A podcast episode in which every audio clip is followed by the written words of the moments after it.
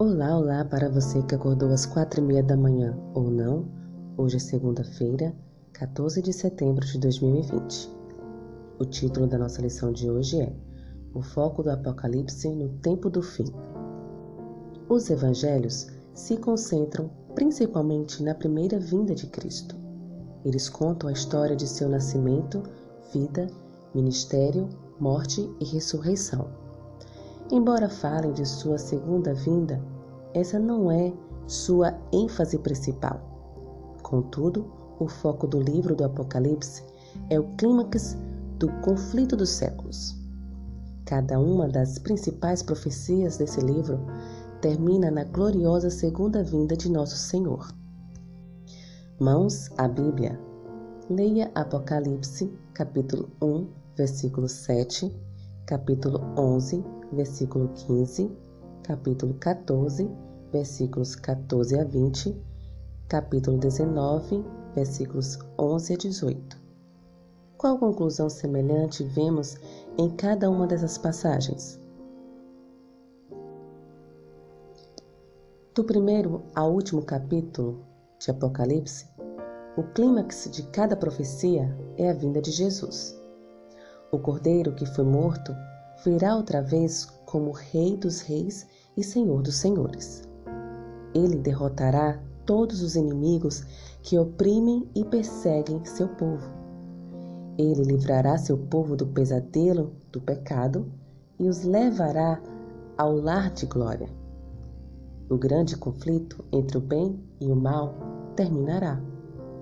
A terra será renovada e os remidos viverão para sempre com seu Senhor.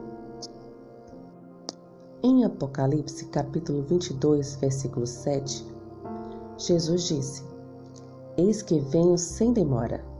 Bem-aventurado aquele que guarda as palavras da profecia deste livro. O apelo final de Jesus à humanidade é que aceitemos seu amor e graça e obedeçamos a sua verdade, a fim de nos prepararmos para a sua volta. O Apocalipse termina com o convite de Cristo. O Espírito e a noiva dizem: Vem. Aquele que ouve, diga: Vem. Nosso Senhor chama todos os que buscam a vida eterna a vir a Ele. Então, o Salvador convida os que aceitaram a mensagem da salvação e guardam ansiosamente seu retorno a se juntar a Ele, convidando outros a aceitar o seu amor. Ele nos envia na sagrada missão de compartilhar sua verdade a fim de preparar o mundo para sua breve vinda.